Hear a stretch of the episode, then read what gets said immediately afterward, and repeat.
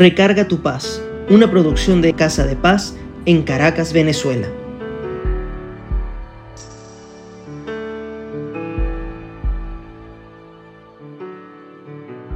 Hay una frase en los alcohólicos anónimos que reza, solo por hoy.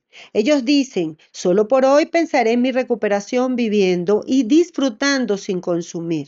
También dicen, solo por hoy confiaré en alguien que cree en mí y quiera ayudarme a recuperarme. Solo por hoy tendré un programa y trataré de seguirlo lo mejor que pueda.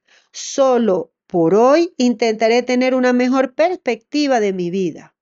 Luego, solo por hoy no tendré miedo. Pensaré en mis nuevas amistades, gente que no consume y que ha encontrado un nuevo modo de vivir. Hoy, en Recarga tu Paz, hablaremos de cómo Dios Padre, Hijo y Espíritu Santo nos enseñan cómo avanzar en fe, entendiendo que no nos debemos preocupar por el mañana y porque cada día trae su propio afán, y cómo Dios está con nosotros en cada momento. En la filosofía de los alcohólicos anónimos de vivir cada día sin consumir y no proyectarse a que esto es para toda la vida, les ayuda a mantenerse porque recordemos que el alcoholismo es una enfermedad incurable que solo se detiene, pero que no se cura. Sin embargo, vivir el cada día y no pensar que es para toda la vida, les aseguro que ayuda a que puedan vivir una vida feliz, tener una familia y que recuperen su trabajo, que crezcan en todas las áreas de su vida, es decir, parar el vicio por un día a la vez los lleva a reconstruir lo que el consumo del alcohol o en el caso de otra droga los hizo perder todo y vivir sin paz o con una paz anestesiada. Sin embargo, a veces creemos que esa forma de vida está muy lejos de nosotros. Pero no es así. Todos podemos tener un área de nuestra vida donde se desata de repente la ansiedad o la falta de fe porque queremos una respuesta ya y en nuestras fuerzas. He visto familias y amigos que quieren sanarse de una enfermedad en un chasquido. ¿Y quién no? Pero cuando nos mandan una medicina por 15 días, quizás no veas la mejoría, sino a partir del día 15 o quizás requieras de otro tratamiento para una recuperación. Dios hace milagros, sin embargo, a veces necesitamos el proceso para cambiar actitudes y valorar lo que hemos conseguido para no dañarnos otra vez. Recuerdo que una vez tuve una gastritis severa. Me mandaron un tratamiento y dieta por un mes y me curé, pero al mes volví a los hábitos anteriores y otra vez estaba con el dolor. Así como con esa situación de salud nos puede pasar en el trabajo, las relaciones familiares o amorosas, la economía y siempre caemos en qué pasará mañana. Y sí, tenemos que tener visión y planes, pero recordar que la última palabra la tiene Dios Claro, eso es para los que confiamos en que todo está en los planes de Él. Como dice Jeremías 29:11, en la palabra que la voluntad de Dios es buena, agradable y perfecta para nosotros.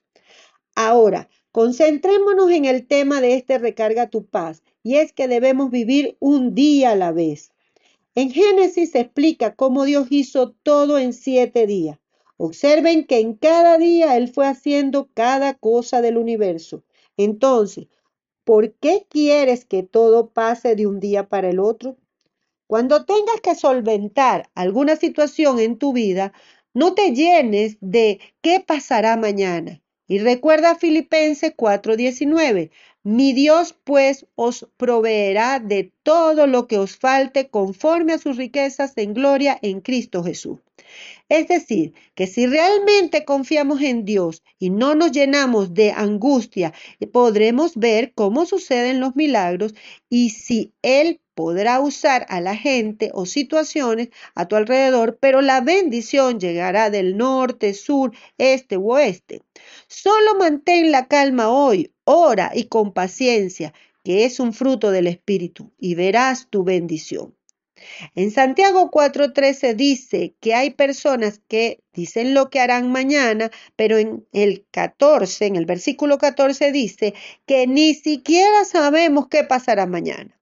Y no les digo que no planifiquen, solo que no se llenen de angustia por lo que pasará o pensamientos intrusivos de si pasa esto o aquello. No lo sabemos. Así que solo avancemos con fe que si eso es bueno para nosotros, vendrá. Y aunque tarde, igual vendrá como dice Abacú, porque los planes de Dios para nosotros se cumplen, aunque algo conspire contra nosotros, se cumplirá. Y si no es para nosotros, pues no se dará y vendrá algo mejor o diferente, pero todo en el plan de Dios. En Gálatas 1.10 nos dice que busco el favor del hombre o de Dios, que si agrado a los hombres, y que si hago esto de querer agradar a los hombres, no seríamos siervos de Dios. ¿Saben cuántas personas por no querer esperar en Dios se meten en situaciones para agradar al hombre? Porque no quieren vivir un día a la vez, sino quieren todo para mañana. Aceptan propuestas que les daña su vida. Bueno, las cárceles, los cementerios, las familias divididas y las pérdidas de salud y cuentas de banco en cero son testimonios de eso. En Santiago 1.12 dice, Bienaventurado el hombre que soporta la tentación, porque una vez que haya sido aprobado, recibirá la corona de vida que Dios ha prometido a los que le aman. Y parte de la corona de vida es su gracia.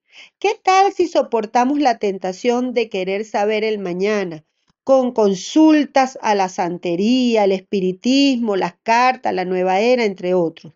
Y nos metemos en oración y fe porque tenemos un Dios que nos ama y nos da el bien a su tiempo y su gracia, que en segunda de Corintios dice, en el 12.9, que si nos bastamos en su gracia, el poder se perfecciona en la debilidad. Así que todo aquello que hoy veas como debilidad en tu vida, Bástate en la gracia de Dios y verás tu bendición. Esta palabra se las quiero dejar porque vivir un día a la vez está hasta en el Padre nuestro cuando le decimos, danos el pan de cada día. Y recordemos que el pan de cada día no es solamente la comida, es también la tranquilidad espiritual, es el alimento para nuestro espíritu, el alimento para nuestra alma, el alimento para nuestra mente. El Señor puede dárnoslos cada día y así se lo pedimos en la oración que nos dejó Jesucristo. Vamos a orar. Y en esta oportunidad le voy a pedir que repitan conmigo esto. Señor Padre de la Gloria, estamos delante de tu altar en el poder del uno y del acuerdo para decirte que solo por hoy buscaré cambiar yo en vez de esperar que los demás cambien. Solo por hoy expresaré gratitud en vez de hacer juicios, críticas y esperar más de lo que me dan. Solo por hoy escojo disfrutar lo que hay en vez de preocuparme por lo que no hay, porque sé que Dios me dará el pan de cada día.